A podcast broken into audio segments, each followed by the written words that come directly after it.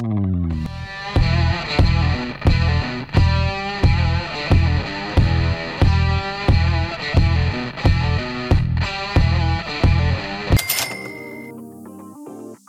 ouvimos falar em bolsa de valores, logo imaginamos que a forma de lucrar com esse investimento é aquele famoso comprar na baixa e vender na alta. E não se está errado não. Essa forma de lucro se chama valorização de preços e é a mais conhecida entre as pessoas. Mas o que muitos não sabem é que há várias formas de ganhar dinheiro na bolsa de valores. E eu vou te falar outras 5 maneiras agora. Vamos lá? Fala pessoal, aqui quem está falando é a Tamires Andriotti, sou jornalista do Rend e está começando mais um Rendcast. Você já ouviu falar de dividendos ou em juros sobre capital próprio? Pois essas são duas formas de ganhar dinheiro na bolsa de valores. Calma, calma que eu vou te explicar. Quando você investe em uma empresa da bolsa, você se torna sócio dela. E dessa forma você ganha o direito de receber parte dos lucros dessa empresa. E esses lucros vêm em forma de dividendos e juros sobre capital próprio, que são os JCPs. A distribuição ela acontece em dinheiro e o valor já é depositado na sua conta investidor, na corretora mesmo.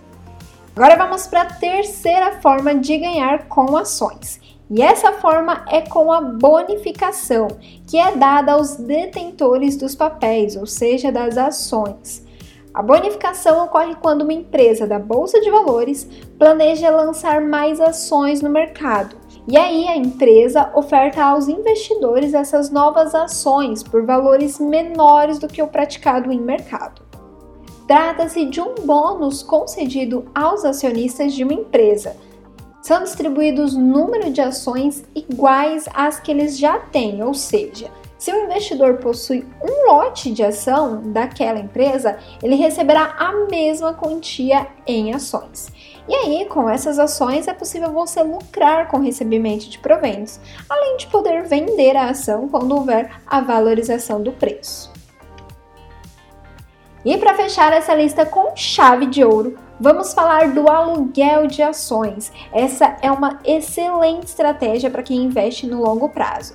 Trata-se de emprestar a sua ação. Ao realizar o um empréstimo, o investidor escolhe um período em que as ações ficarão alugadas e por qual valor.